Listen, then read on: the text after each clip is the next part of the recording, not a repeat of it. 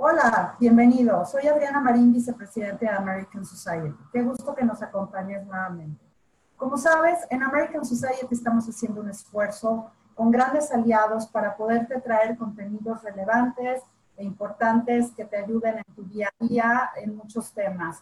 Tenemos todos los días eh, cosas muy, muy interesantes que te pedimos que estés enterado de lo que vamos a presentar, de lo que estamos trabajando todo el tiempo para ti a través de nuestras redes sociales, donde te pedimos que nos sigas en Facebook, Twitter e Instagram. Asimismo, quisiera agradecer el generoso patrocinio de las empresas aliadas de American Society, que sin su ayuda esto no podría ser posible. Mil gracias a Dow, EY, La Moderna, Constellation Brands y 3M. Los saluda Larry Rubin, presidente de la American Society. Hola, ¿qué tal? Soy Patricia Kelly, presidenta del Events and Image Committee de la American Society. Platicarte un poco de la American Society fue fundada en 1942 por el entonces embajador de Estados Unidos en México, George S. Messersmith, y líderes de la comunidad americana de ese tiempo.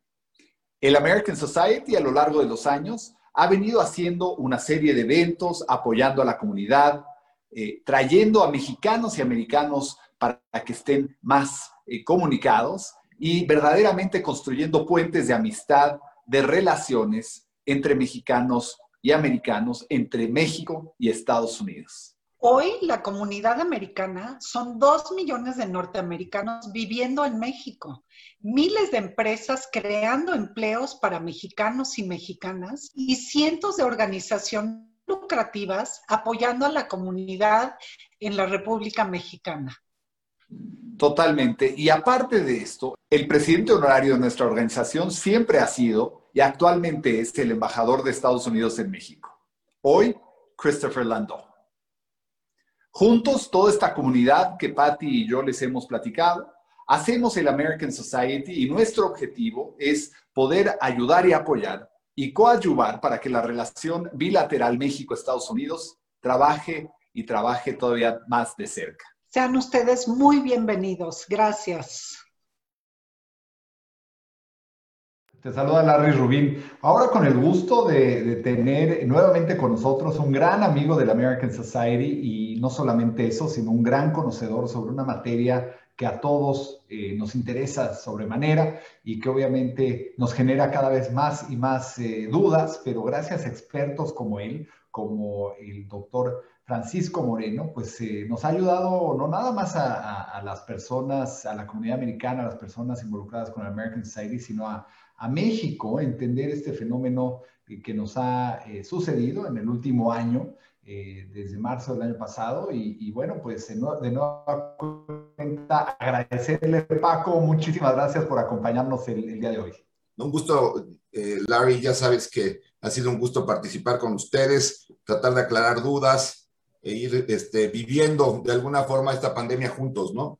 Exactamente, ¿no? y la verdad es que eh, obviamente todos los que nos están escuchando saben de la eminencia que eres y, cómo has podido entender y conocer eh, esta problemática que ha quejado a la humanidad eh, y, que, que, estamos aprendiendo todos, creo, un poco a poco qué, cómo se suscita.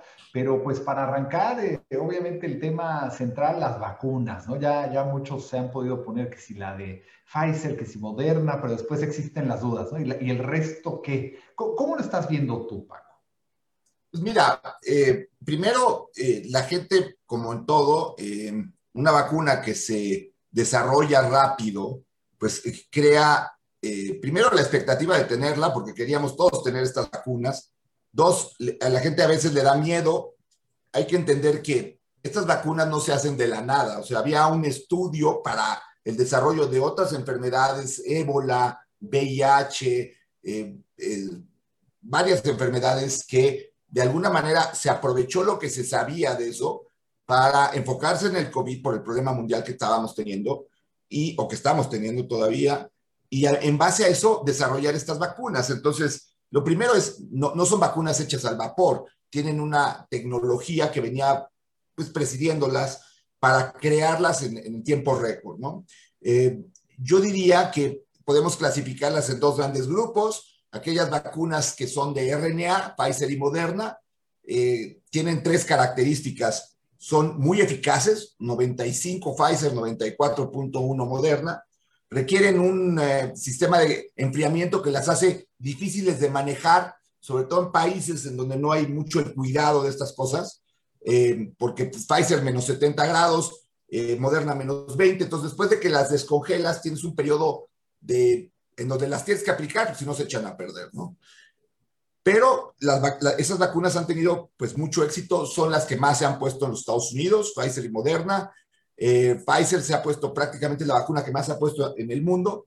Y la verdad, los efectos colaterales, pues sí, el dolor en el brazo, a veces fiebre, a veces eh, los ganglios, el ganglio del brazo cuando te lo ponen ahí, pero son bastante bien tolerados. Realmente yo les digo, cuando tienen esos, esos efectos, pues es que sí, la, la vacuna te está sirviendo, te está generando una respuesta inmune. Y luego tienes las vacunas que se llaman de vector viral. Vector viral es como, haz de cuenta que traes un coche, dentro del, dentro del coche el virus, y tu sistema inmune tiene que destruir al coche, reconocerlo como extraño, destruirlo, y entonces ya reaccionar contra lo que viene dentro del coche.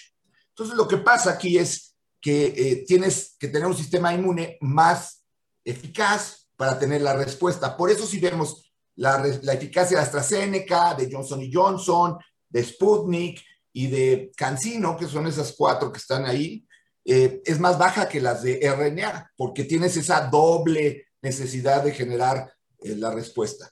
Pero tienen, Johnson y Johnson, por ejemplo, tiene una gran ventaja, se está aplicando ya en los Estados Unidos también, es una sola dosis, probablemente sea una vacuna muy buena para gente joven, porque pues, es una sola dosis, ellos tienen un sistema inmune muy fuerte y, y probablemente esa vacuna va a ayudar a vacunar mucho más a los jóvenes, me refiero a jóvenes de menos de 40 años, menos de 45, y, y lograr pues, lo que queremos, que la inmunidad llegue lo más rápido posible a ese 70%. Hoy, hoy leía que los Estados Unidos ahora, eh, con la nueva administración, pues ya llevan más de 110 millones de vacunados, o sea, llevan un ritmo impresionante, van a llegar 100 millones de vacunas el lunes, eh, pues realmente maravilloso el, el, el, movimiento que están haciendo para lograr tanta inmunidad tan rápido sin contar todos los mexicanos que se van a, a vacunar allá, que realmente pues, nos ayudan mucho, ¿no? Sí, sí, totalmente. Eh, y, y, yo preguntarte, porque fíjate, justo ayer hablaba con una persona que me decía, bajo ninguna circunstancia, y joven, ¿eh? bajo ninguna circunstancia me va a vacunar, no sé cuál, qué puede ser lo colateral, todavía no se conoce, no se sabe. ¿Qué le dirías a una persona que, que no sabe si vacunarse o no? Mira, si, es una persona que está dudosa de vacunarse, yo le diría, ve los números, o sea, eh, hay 125 millones de personas que han tenido COVID en el mundo y tienes 2.7 millones de individuos que han fallecido por COVID. Es decir, de cada 100 personas que les da COVID, 2.1 fallecen. En México es peor, porque en México el índice de letalidad está alrededor del 8%, ¿no? De cada 100 se mueren 8. Eh, la, la, la, vacuna eh, se calcula que probablemente haya un fallecido por cada 5 millones de dosis aplicadas. Entonces, tú ves la diferencia. Eh, de cada 100 se mueren 2.5. De cada 5 millones, uno, pues dices, híjole, eh, la vacuna es la forma como podemos salir.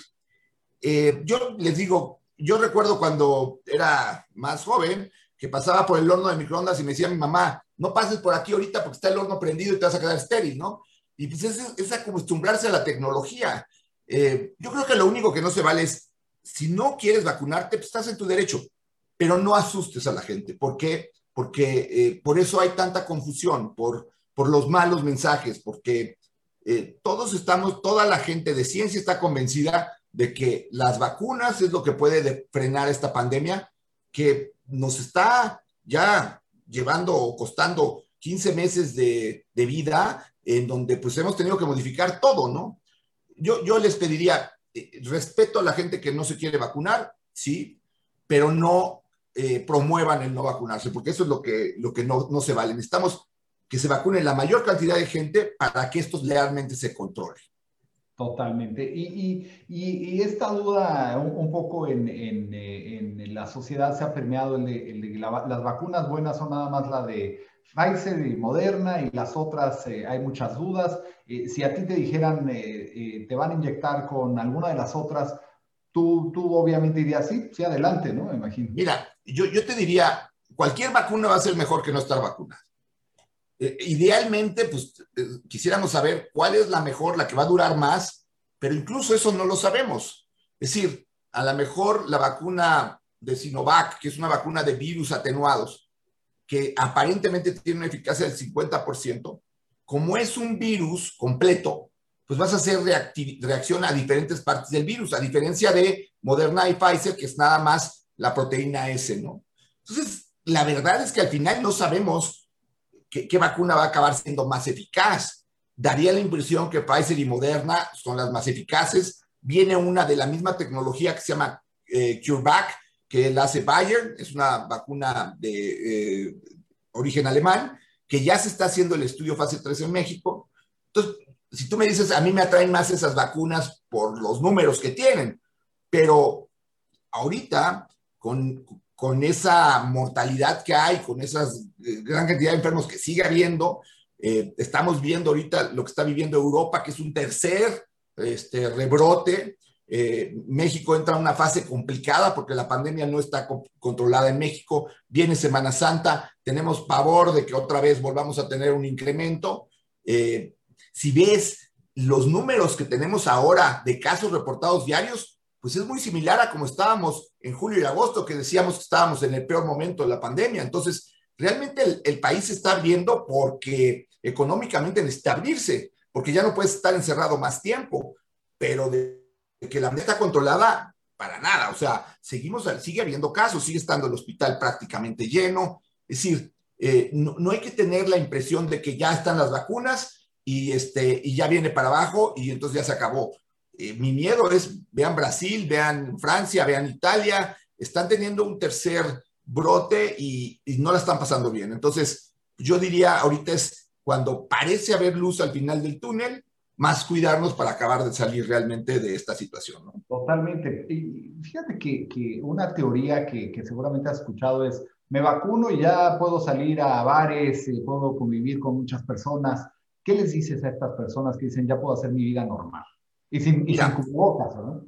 Eh, eh, el CDC eh, de Atlanta, el Centro de Control de Infecciones de Estados Unidos, sacó unas guías para aquellos pacientes que ya habían recibido dos vacunas, o sea, la, vacunación completa, y habían pasado dos semanas. Entonces, ahí es, queda muy claro cuál es el pensamiento. ¿no? Yo, yo me pongo dos vacunas, ya tengo mi vacuna completa, ya pasaron dos semanas, ¿qué puedo hacer? Pues puedes convivir con gente que ya ha recibido la vacuna, que está en la misma situación que ti, de manera más segura, sin cubrebocas, en lugares más o menos, yo les diría ventilados, pero puedes estar seguro, ¿no?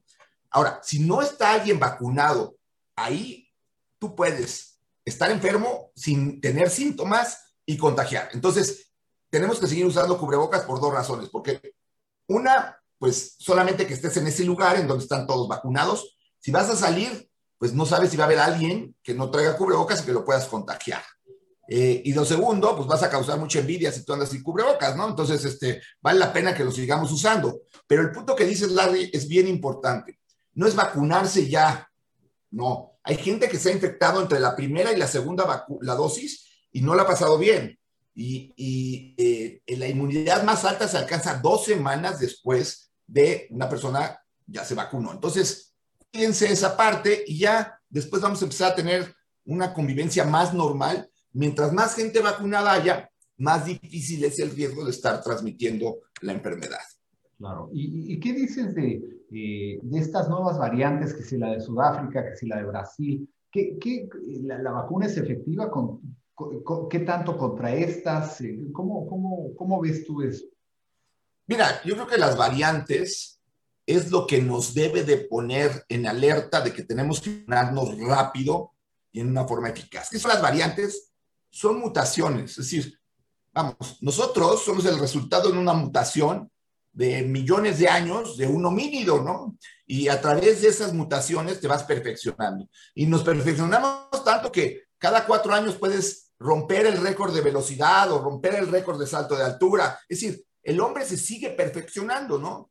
los virus hacen lo mismo, nada más que el virus nada más tiene una misión en la vida, que es replicarse, duplicarse.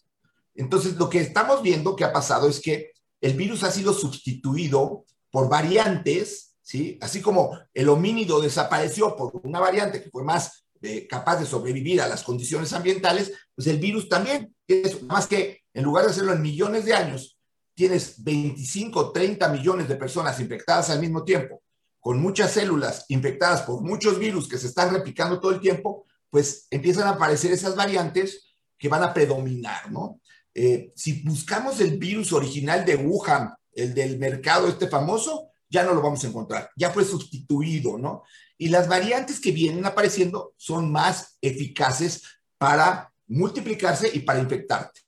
Eh, la primera fue la de eh, Inglaterra en septiembre, parece ser que fue cuando empezó a salir. en, en, diciembre 20 se detecta, diciembre 20 del 20, y esta variante lo que ha demostrado es que infecta mucho más fácilmente a la gente. Por eso lo del doble cubrebocas y tener más cuidado. ¿Qué significa que infecte más rápido a la gente?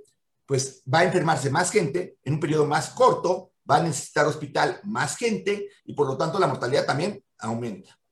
Y luego vienen estas dos variantes que nos han puesto más eh, preocupación. La de Sudáfrica, porque se ha demostrado que, por ejemplo, la de Sudáfrica tiene menos efectividad la vacuna de AstraZeneca contra ella. Entonces, si la vacuna de AstraZeneca tiene 77% de efectividad, contra esta variante puede tener nada más el 40%. ¿Qué quiere decir? Que de los que se vacunan con AstraZeneca, de cada 10, 6 pueden enfermarse por esta variante. ¿Esto qué te, lleva a pensar? Pues que si no nos apuramos a vacunar, puede aparecer una variante que empiece a escaparse de las vacunas y entonces vamos a estar como estábamos en marzo. O que tenga que, como lo está haciendo Moderna y Pfizer, desarrollarse una, un refuerzo extra para este tipo de variantes. Y la de Brasil tiene un aspecto también peculiar. Eh, Manaus, que es una ciudad en Brasil, para septiembre tenía ya el 75% de la población que le había dado COVID se habían recuperado, es decir, tenían inmunidad por enfermedad. Llega esta variante e infecta de nuevo a un 30%. Entonces, ¿qué quiere decir? Que la variante escapa a la inmunidad que tú generaste. Entonces, eso puede hacer que haya más reinfecciones, segundos casos, etcétera. Y esto, pues, en un momento dado también te hace pensar la necesidad de lograr inmunidad lo más rápido posible, porque si te tardas en lograr inmunidad, una, algunos ya la perdieron en forma natural, otra es que llegue una variante y te vuelva a afectar a todos. Esto yo creo que es una llamada de atención para la gente que no está convencida de vacunarse. Hay gente que me dice, es que a mí ya me dio, ¿ya para qué me vacuno? puedes llegar a una variante que no estás protegido y, y afectarte cuando ya además pues ya sufriste un, un, un, COVID primero, ¿no? Puedes haber quedado un poco lesionado en los pulmones y por eso también hay COVID segundos en donde la persona no la pasa tan bien, ¿no? Eh, yo creo que ese, es, es una carrera entre vacunas y variantes y esperemos que logremos por lo menos inmunizar a la mayor parte de la gente para que esto pues, se frene, ¿no? Y de lo que se escucha ahorita, eh, el vacunarte, pues obviamente lo haces una vez, pero lo vas a tener que hacer repetitivamente eh, probablemente el próximo año. Es un poco de lo que se escucha, ¿verdad, Paco? Mira, ese es un aspecto que no conocemos y te, te comento. Si lográramos vacunar a todos rápido y lograras que el 70% de la población estuviera vacunada, entonces nada más tendrías un factor del que dependería el que te volvieras a vacunar. ¿Cuánto dura la inmunidad de la vacuna? Pero si el problema está siendo que tú te vacunas y puede haber variantes que hacen que en un futuro cercano te puedas volver a ser susceptible a pesar de esa vacuna a la nueva variante, entonces te vas a tener que vacunar. ¿Qué es lo que pasa con el virus de la influenza? La vacuna es buena, pero cada año el virus cambió totalmente. Entonces tienes que reformar esa vacuna para que al año siguiente vuelvas a estar protegido con la cepa que está circulando. Aquí el virus, de los coronavirus no son muy mutantes, muy, muy cambiantes, pero nunca en la historia de la humanidad había habido tanta gente infectada al mismo tiempo por un virus con tanta dispersión. Es decir, el, el problema es de que hay tanta gente infectada que de alguno puede salir una variante y entonces esa variante, si es más eficaz, empieza a sustituir al final a las otras. Ese es el problema que podría ser que a lo mejor dijéramos en un año nos tenemos que poner otro refuerzo. Eso para los países, y hablo principalmente México, que lleva un programa de vacunación, y lo he dicho abiertamente, tan malo como el que está llevando, pues es un peligro, porque eh, podemos nosotros, una, tener una variante que, que, nos cierre las puertas del mundo, porque van a decir, no, pues de México no quieren que llegue nadie porque trae una variante que se escapa a las vacunas. Y la otra es que cuando terminemos de vacunar, a lo mejor ya tenemos que estar vacunando de nuevo, o antes de que terminemos de vacunar ya tenemos que estar vacunando de nuevo. Esto realmente pues es, es, es preocupante, no solamente para México. Yo creo que países como México le deben de preocupar al mundo de que debemos de hacer las cosas mejor, porque puede ser un nicho de una variante complicada. Totalmente. Y ahora que tocas el tema México, eh, leí la, la, la, noticia del acuerdo entre México y Estados Unidos por las vacunas de AstraZeneca. Buenas noticias, ¿cómo, cómo lo sientes tú? Pues mira, yo lo, evidentemente es una buena noticia que tengamos vacuna. Lo, lo que me preocupa ahorita, y abiertamente lo digo, es que si ahorita estás viendo que te regalen vacunas, es que realmente lo que hiciste antes pues, no estuvo bien planeado, porque yo no veo que Estados Unidos esté viendo a ver quién le va a regalar vacunas, o que Alemania, o, es decir, eh, Chile, por ejemplo, es un ejemplo muy bueno. Ellos le apostaron una vacuna, se llama Sinovac, no es la vacuna más eficaz y todo, pero ¿qué están haciendo? Vacunar a todos. Entonces, probablemente van a llegar a una inmunidad rápida y aunque la vacuna no sea tan eficaz, ¿sí? Como estás vacunando ya toda la población, alcanzas una eficacia mucho más rápida. Sí, a lo mejor puede ser la mejor vacuna, pero si nada más estás vacunando a dos de cada 100, no te va a servir. A lo mejor en este caso, pues esa es, esa es la situación. Entonces, yo, mi, preocupación es, qué bueno que nos regale vacuna a la India y qué bueno que nos regale vacuna a los Estados Unidos, pero entonces, pues no estás seguro de cuál es tu reserva, no estás seguro de cuántas vacunas tienes, porque, pues, también lo digo abiertamente, van, van a empezar a, a crear una vacuna que se llama Cancino, que es una vacuna china, que es de vector viral, es una sola dosis, pero no tenemos el estudio de soporte. El estudio fase 3 no está publicado. Entonces, ¿por qué estamos usando una vacuna que todavía no tiene una fase 3? Esas son las preguntas que a veces nos hacemos un poquito porque eh, pues sentimos que la incertidumbre en México es muy alta. Sí, ¿y, qué, consideras tú? ¿Crees que en México se, se llegue a vacunar este mismo año un gran porcentaje de la población, tú viendo lo que se ha solicitado, lo que se tiene y, digamos el ritmo de vacunación, ¿sí se llegará este, este mismo año, Paco? Pues mira, eh, hoy hay una aplicación que puedes bajar incluso en tu celular que, que, te va monitorizando de acuerdo a la vacunación diaria y al tiempo que llevas de vacunación, cuándo llegarías al 70% de vacunados, ¿no? me llamó la atención porque Estados Unidos ya ahorita está cerca de más o menos 90, 97 días, es decir, en tres, cuatro meses al ritmo que van, podría estar vacunada ya el 70%. México dice 1.423 días, el 70%, son cuatro años. Entonces, eso es lo que preocupa. Ahora, se habla de que vamos a estar recibiendo más vacuna, que se va a empezar a producir la vacuna de de AstraZeneca, que si no se ha producido es porque no tenemos los frasquitos, pues todo el mundo quiere frasquitos ahorita, porque pues eso es necesario para hacer las vacunas. Como que dices, híjole, hay tantas cosas que no se previnieron, que ahorita estamos pagando un precio muy alto, cuando todavía en México pues, la pandemia está ahí. Totalmente, y ahora se viene Semana Santa y la gente se junta por, por, por, por eh, nat naturalmente, ¿no? Y, ¿Y, qué, dirías tú que hay, las precauciones? ¿qué, cómo ves tú el post Semana Santa? Pues mira, yo creo que Semana Santa va a ser el punto de inflexión en México. Si en Semana Santa ocurre lo de diciembre, vamos a tener un nuevo repunte. Yo, yo quiero hacer mucho énfasis en que una cosa es repunte y otra cosa es rebrote. Porque para tener un rebrote tienes que haber tenido control de la pandemia. En México nunca ha habido control de la pandemia. Entonces, si tenemos es otro repunte, ¿no? Eh, la gente dice, ay, son términos. No, eh, para los trabajadores de la salud no son términos, porque para mí yo llevo ya un año, tres meses de estar en esto, y yo quisiera que tener un mes siquiera de decir, bajó, descansas, puedes descargar energía, pero el decir repunte quiere decir que no, que no has tenido nada de descanso y que sigues trabajando y que vuelve a subir y que ves venir otra vez, pues todo lo que se viene, ¿no? Que son no tener camas, tener pacientes afuera, sufrir con los pacientes, ver gente conocida morir, porque pues ahorita yo les puedo decir, ah, la, primera vez que platicamos en, un eh, webinar con la American Society, les hubiera preguntado, ¿conocen a alguien que tiene COVID? Pues a lo mejor dos, tres me hubieran dicho, sí, yo conozco ya a alguien que le dio. Pero ahorita yo les pregunto, ¿conocen a alguien que haya fallecido por COVID? Y te aseguro que todos levantan la mano, porque pues, esto ya ha estado mucho más cerca de nosotros. Entonces, hablar de que tengamos un nuevo repunte, más fallecimientos, híjole, es, es algo preocupante.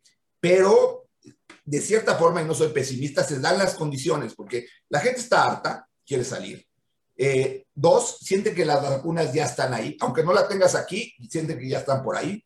Y tres, desafortunadamente el mensaje del gobierno desde que empezó la pandemia es que ya estaba domada. Y pues nunca ha sido. O sea, yo creo las veces que hemos oído ya se domó la pandemia han sido N. Sí, sí. Oye, y, pensando, pensando eh, en, el, en, México, ¿no? Y, la, realidad mexicana, eh, y aparte particularmente con el programa, debo decirlo, tan exitoso que tú has llevado en el Hospital ABC, eh, que es un ejemplo, creo que una mejor práctica mundial, ¿qué, enseñanzas obviamente a nuestro nivel, no a, nivel técnico, eh, ¿qué enseñanzas eh, el, Hospital ABC ha podido desarrollar para que, para que otros hospitales, otras clínicas, pues, eh, pues no tengan la mortandad que han tenido? Porque el, ABC ha hecho, la verdad, ha sido un, ejemplo claro de las cosas bien hechas para, para enfermos. Mira, una es, esta es una enfermedad que requiere un equipo multidisciplinario. O sea, aquí el éxito no es una persona. Aquí el éxito debe ser de un grupo de médicos en donde cada quien tenga el expertise en diferentes aspectos. El intensivista, el neumólogo, el infectólogo, a veces el cardiólogo, el neurólogo, porque hay complicaciones de, de diferentes áreas. Entonces se necesita una medicina muy especializada. Desafortunadamente, es la medicina que más carece el país o sea, eh, los, centros médicos de tercer nivel, en donde hay este tipo de especialistas, son pocos para la cantidad de población que hay. México habitualmente se, la salud la basa en las clínicas periféricas, hospitales de muy bajo nivel, en donde se resuelven pues, el 90% de los problemitas que hay. Pero cuando ya hay una complicación, es, es poco el aparato de salud que existe en México para atender. Por eso yo creo que, el, enfoque, la estrategia del país en buscar que nada más haya camas disponibles ha sido un grave error, porque las camas disponibles han hecho que instituciones públicas tengan 30 a 35% de mortalidad atendiendo a estos pacientes. No están preparadas, no tienen esa infraestructura. No son malos los médicos, nada más que no están con el equipo ni la capacidad para atender a estos pacientes yo creo que la estrategia en México debería ser en prevención, en buscar hacer más pruebas, buscar a los asintomáticos, aislarlos, eh, monitorizar muy bien a los pacientes que son de factores de alto riesgo, también eh, el uso del cubrebocas, que sabemos que es la mejor medida preventiva, que desafortunadamente se politizó y entonces parece que si usas cubrebocas estás en contra de ciertas personas y si no lo usas estás a favor de ellas. Entonces, pues esa parte preventiva no se ha podido llevar a cabo. Yo creo que México, como país, lo que tiene que hacer es ir hacia buscar prevención. Lo que yo puedo decir del ABC, pues es que lo que hicimos fue comunicarnos con Estados Unidos, con Atlanta, con Nueva York, eh, con Seúl, en Corea, con Inglaterra, en Londres, con Madrid eh, y con Barcelona. Tenemos más o menos un grupo que pues, vemos qué es lo que está funcionando, ¿no? Eh, eso es lo que nos da resultado. Pero pues tenemos aquí afortunadamente gente muy capaz de todas las especialidades, pues que esa es la razón del éxito. Sí, sí, sí, es cierto. Y, ahorita que hablabas de prevención, eh, vacunado o no vacunado, ¿qué, qué, debe, hacer la, persona? ¿Por usar cubrebocas? Eh, ¿Todavía el gel es, es, importante o no? ¿Doble cubrebocas? Eh, ¿qué, mensaje les darías? Mira, ya hemos entendido que la enfermedad es principalmente 99.9% de los contagios ocurren por contacto con una persona que está enferma, en contacto directo, ¿no? Eh, el hecho de eh, poner tapetes sanitizantes, por ejemplo, hay, estudios que demuestran que hay más accidentes de, de, resbalones que el beneficio que hay de pisar un, porque tú pisas un, eh, tapete, toses a los tres pasos, esa área se contaminó. Entonces, la realidad es que el de sanitizar, el de lavar la ropa, digo, todo, yo lo hice, o sea, yo llegaba a la casa, a tu casa y, mi esposa no me dejaba entrar, o sea, me mandaba a bañar. Y, yo, lo, yo sentía como que era lo que se debía hacer. Eh, ahora entendemos que no, que, que, es realmente el contacto. Entonces, enfoca esas medidas preventivas a eso, a usar un doble cubrebocas. ¿Por qué un doble cubrebocas si antes era uno? Porque las variantes son más contagiosas. O sea, el virus que circula es mucho más contagioso que el que había hace un año. Entonces usa doble cubrebocas. Si puedes usar una careta, usa una careta. Trata de estarte lavando las manos, sí, porque si la persona tose y tú tocas inmediatamente esa superficie, te puedes contaminar. Pero tampoco es una situación en donde eh, eh, tengas que estar con las manos hacia arriba, porque pues, con que lo hagas una vez cada 30 minutos, una hora, con eso va a estar bien. Eh, creo que es más importante esos aspectos, estar en lugares donde no haya mucha gente, lugares que tengan un buen flujo de ventilación para que no esté estancado el ambiente. Todo eso puede ayudar a que las posibilidades de que te contagies disminuyan. Y lo que dices también es importante recalcarlo. La gente que está vacunada, sobre todo durante un periodo de tiempo corto, se puede infectar, no se va a enfermar, pero puede actuar como un asintomático, que desafortunadamente ha sido el grave problema de esta enfermedad. Como se contagia por persona que no tiene síntomas, pues no sabemos que está enferma y no se aísla, y si no usa un cubrebocas, pues entonces está diseminando la enfermedad. Claro, y, ahora, ahora que los, eh, particularmente en Estados Unidos, hemos visto a los niños regresar a la escuela, eh, pues obviamente físicamente, ¿qué, eso es bueno para México, regresar a la escuela en, los colegios o no crees que estamos en ese momento en México? Mira, yo creo que el regreso a clases idealmente debería ser con la pandemia mejor y con eh, un porcentaje de vacunación más grande en la población. Eh, yo no diría que hay que esperarnos hasta que el 70% estén inmunizados, porque pues eso, como te digo, puede tomarnos mucho tiempo y también se está viendo un daño emocional muy fuerte en la juventud y en los niños pues, por este aislamiento que hay. Pero si la pandemia no está en un estado claro de descenso, si después de la Semana Santa seguimos bajando, entonces yo pensaría que sí, que sí hay que abrirnos, que hay que implementar las medidas que, se hacen en, Estados Unidos, en donde muchos de los niños van al colegio con cubrebocas. Sabemos que el cubrebocas no les va a, dañar. Eh, es muy interesante como en ciertas eh, eh, áreas, en, Massachusetts, por ejemplo, han hecho programas en donde le enseñan al niño que, es una manera como él puede ayudar a que se acabe esto. de alguna forma se sienten los niños, los jóvenes, muy aislados del problema. Es decir, pues yo tengo que hacer lo que me dicen, pero yo no puedo de alguna manera ayudar, ¿no? No es como que llega y mamá no fumes porque te hace daño, yo lo oí en la escuela. Aquí, pues los niños han estado aparte, ¿no? Entonces, también el hacer a nuestros hijos eh, de alguna manera corresponsables de lo que está pasando, pues es bueno porque les va a ayudar a ellos. Deja tú eh, en esta pandemia, a lo mejor, pues no, no se lo deseo a nadie, pero a lo mejor ellos van a vivir alguna otra pandemia, no lo sabemos y el aprender en que tenemos que tener solidaridad y no egoísmo, pues ha sido algo que a los países que no lo han hecho, pues les ha costado muchas vidas. Entonces, ser solidario es muy importante, no ser egoísta, y eso los, los niños lo saben. Había un estudio increíble que leí de Boston, en donde estudiaron a los niños quiénes eran los que más apego tenían de cubrebocas y lo hicieron hasta de los adultos. Pues el grupo que más apego tenía cubrebocas era 5 a 10 años. Los niños no se querían dormir sin cubrebocas. ¿Por qué? Porque sienten que están protegiendo a sus papás, que eso les va a ayudar a volver a salir con sus amigos. O sea, es, es algo muy bonito que, que, no, a veces no nos podemos a, analizar de esa situación eh, en donde haces copartícipe, le das la responsabilidad a tu hijo, que está chiquito, de, oye, estás haciendo algo para que esto se termine no han podido.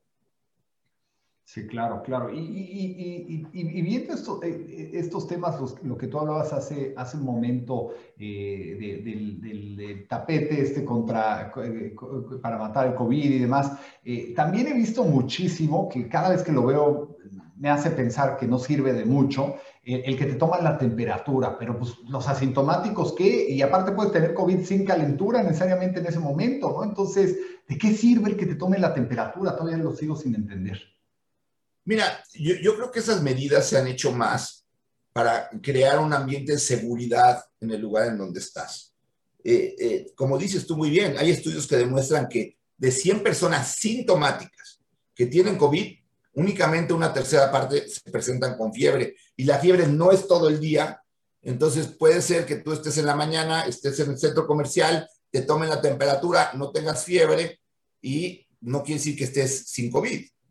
Eh, ese tipo de cosas creo que se hicieron en un momento como una forma de tratar de encontrar casos y ahora no se han echado para atrás porque sienten que les quitarían seguridad a la gente que va. Eh, eh, evidentemente, sobre todo eh, empresas, restaurantes, centros comerciales, tiendas de autoservicio y todo, pues sienten que quieren dar la mayor seguridad a la gente. Ahora, yo lo que comento, si te va a tomar la temperatura, no te va a hacer daño, pero si pisas un tapete, te resbalas y te rompes la cadera, la verdad es que es, es, es un daño, ¿no? Entonces, este tipo de cosas sí quitarlas. Lo de la temperatura, yo te diría, no sirve, estoy de acuerdo contigo, pero si les da un poco de seguridad, pues va a haber alguien que llegue y que tenga fiebre y que a lo mejor lo eches para atrás y ya con eso ya cumpliste tu día porque captaste a alguien que no dejaste entrar que tenía fiebre. Y a lo mejor ese que tenía fiebre no tenía COVID, tenía fiebre por otra cosa, puede pasar, pero pues así lo haces, ¿no? Y en el mismo caso, eh, pues creo que tampoco es 100% eh, efectivo. Podría ser ni 50% efectivo el tema de, hacerte la prueba antes de subirte un avión a Estados Unidos, ¿no? La realidad es que hay muchas variantes y puedes seguir teniendo COVID a lo mejor en el momento que estás en el avión, ¿no? ¿Cómo lo ves tú? Es, eso, pues mira, realmente, si quieren ser una medida preventiva adecuada en un país, más que recibir gente con pruebas negativas es recibir a toda la gente como si estuviera infectada, ¿Qué es lo que hacen en Australia, ¿no? En Australia llevan varias semanas en donde no tienen un solo caso. Y llegas tú a Australia, independientemente que traigas la prueba que tú quieras, 14 días te tienes que echar de aislamiento. Y entonces, si te haces los 14 días de aislamiento, ya puedes convivir sin cubrebocas y todo, porque sabes que ya no va a haber virus circular. Pero eso, pues es complicado porque pues, Australia es una isla, pero los demás, eh, y en México, que nunca hemos cerrado fronteras a nadie, pues, este, pues ya es muy complicado, ¿no? Realmente hacerte la prueba, como tú dices, pues te la haces 72 horas antes. ¿Quién dice que en esas 72 horas antes no te vas a infectar?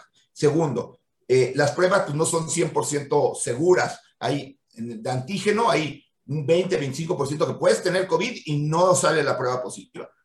Eh, realmente son medidas que, insisto, tratan de detectar algunos casos para que no sean los obvios los que van a viajar. Pero, de todas maneras, puedes subirte un avión contagiado, ¿no? Claro, totalmente. Y creo que por eso también la industria aeronáutica peleó mucho en Estados Unidos de no, eh, de no tener que hacer pruebas en vuelos domésticos, ¿no? Porque ese era el siguiente plan y, pues obviamente una logística muy complicada y no resuelve, pues a fin de cuentas no resuelve el tema, ¿no? Así, así es, yo creo que eh, si tú logras mantener esas medidas preventivas, puedes regresar a la mayor parte de las actividades que hay con seguridad. Ahora, mientras más te mueves, más posibilidades hay que te infectes. O sea, la movilidad de la persona está directamente relacionada con la posibilidad de infección, porque vas a tener más contacto, porque vas a estar en áreas donde posiblemente pudiera haber estado alguien infectado. Eh, el tratar de moverse menos, pues ayuda a que tengas menos posibilidades de infectarte. Eh, tomar un vuelo, pues, pues sí es un riesgo, no solamente el vuelo, sino llegar al aeropuerto y luego muchas veces las filas y, sáquese la foto, bájese el cubrebocas. Eh, hay gente que realmente no sabe manejar cubrebocas, ¿no? Entonces, le suena el teléfono, se bajan el cubrebocas para hablar. Dices, bueno, pues este... Sí, sí, sí, sí, totalmente.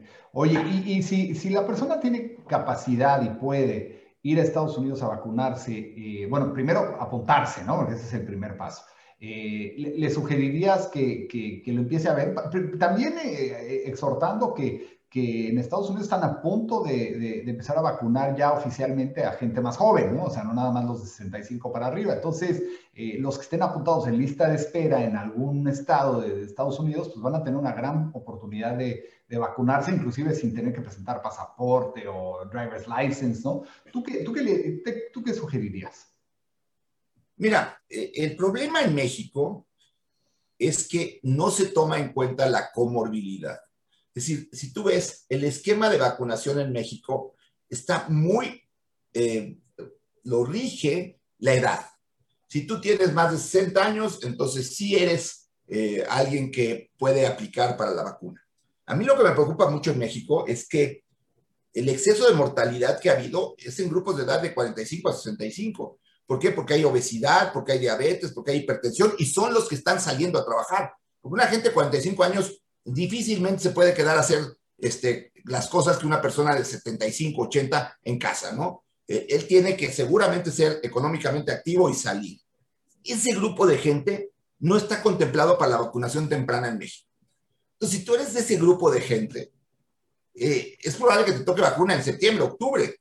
Si tienes esa oportunidad, ve. Si eres una gente sana, si eres una gente que no tiene factores de riesgo, pues tampoco vayas a quitarle un lugar a alguien que sí lo necesita. Eh, vamos a ver cómo se está desarrollando la vacunación en México. Ojalá hay cambio, ojalá se entienda que se tiene que abrir a los estados, que se tiene que abrir a la, iniciativa privada, que se tiene que hacer partícipes a muchos actores para que esto realmente salgamos adelante. Si sigue siendo una vacunación centralizada, eh, muy dirigida a, a, un grupo para ganar eh, electorales, pues estamos en, graves problemas, porque pues de aquí a que logremos vacunar a la población, entonces a lo mejor yo te diría, pues dice que el primero de mayo ya se abren los Estados Unidos a prácticamente todos los adultos. Entonces, eh, desafortunadamente no todo el mundo tiene la capacidad para viajar y, este, pero eh, yo creo que es una comorbilidad, eres una persona de alto riesgo y puedes hacerlo, vete. Claro, claro, y, a fin de cuentas es interesante cómo lo ha manejado diferentes condados, ¿no? Porque cada quien tiene su forma de manejarlo en Estados Unidos, pero eh, algunos condados, si te pones en la lista de espera y, a lo mejor tienes 30 años sin ninguna comorbidad, eh, te, vacunan si, si al momento que están, eh, digamos, limpiando la lista de, espera, pues hay un lugar para ti, pues te, te llaman, ¿no? Entonces, pues no está de más, ¿no? A fin de cuentas. Sí, la realidad es que o sea, si tú abres un lote de vacunas, ya no lo puedes volver a congelar. Entonces, lo que pasa es que tú abres un lote de vacunas de mil vacunas, tienes apuntadas a mil cien personas, porque habitualmente das un 10% más, y no llegaron más que 900. Esas otras 100 vacunas se te van a echar a perder. Entonces, eso es lo que aprovecha gente para ir y ponerse una vacuna que de otra forma sí va a echar a perder.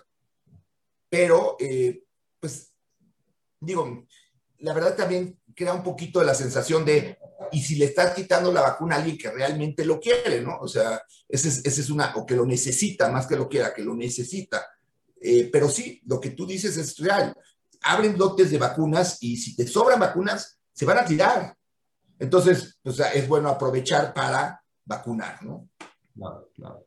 Oye, y, y tocaste un punto anteriormente también bien importante, Paco, y es claro, las vacunas es, sumamente importante, hemos hablado muchísimo de las vacunas, eh, pero el Estado tiene que seguir haciendo pruebas ¿no? de COVID, porque eso va a ayudar a, bajar los números significativamente. Algo que preocupa es que da la impresión que desde agosto, septiembre, el país se puso en punto muerto hacia las vacunas. Y, vemos ocho meses después de eso pues lo que estamos viviendo, ¿no? Enero fue un mes pavoroso en cuanto a mortalidad. Seguimos teniendo arriba de 6 mil casos diarios reportados con una cantidad de pruebas muy baja. Tenemos diariamente cientos de pacientes o personas fallecidas. Entonces, yo creo que no está, o sea, no podemos decir que ya dependemos de las vacunas, más si hablamos del tiempo que puede tardar esto en, en realizarse. La estrategia no ha dado resultado y lo que me ha preocupado muchísimo es que pues pareciera que la estrategia es muy buena porque no se ha cambiado absolutamente nada de la estrategia. Seguimos en el mismo canal cuando vemos que ni las camas de hospital son las adecuadas, ni se hace el suficiente número de pruebas, ni se hace un llamado estricto al uso de cubrebocas y no se hacen modificaciones a todo eso que nos ha llevado a tener eh, pues, cerca, ya vamos a llegar a los 200 mil fallecidos oficiales, que sabemos que probablemente sean muchos más. Creo que ahí ese ha sido probablemente el error de los errores. Lo que se ve es que no la estás haciendo bien. Oye, y, finalmente, finalmente, Paco, eh, Semana Santa, las personas van a salir, ¿no? Por más que, digamos quédate en casa. Eh, bueno, si van a salir, entonces, ¿qué precauciones, qué riesgos ¿no? Eh, están esperando en los próximos días? No para alarmarlos, sino para que sepan a la que se enfrentan. ¿no? Mira, yo creo que si vas a salir, pues procura ir a un lugar en donde puedas tener control del contacto que vas a tener con la gente que vas a, estar, ¿no? Si vas a ir a un lugar donde va a haber dos mil personas en el mismo hotel y, pues, entonces tu riesgo es, se va para arriba. Eh, tendrías que entonces estar mucho más protegido, eh, usar cubrebocas, usar careta, usar todo eso. Si vas a un lugar en donde va a estar tu familia y tú en una casa, eh, la mayor parte de ustedes ya vacunados, pues entonces puedes tener una salida más segura.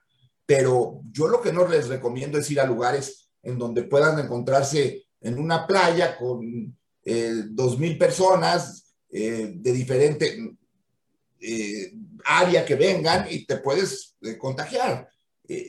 si hemos tratado de llegar a donde estamos a través de estas medidas, pues valdría la pena que aguantáramos tantito, porque pues, yo como les digo, ya hay 200 mil mexicanos al menos que hubieran querido tener una segunda oportunidad y no la tuvieron. Entonces, no seamos de los que vienen en los siguientes eh, eh, grupos de personas que, desafortunadamente siguen perdiendo la vida, ¿no?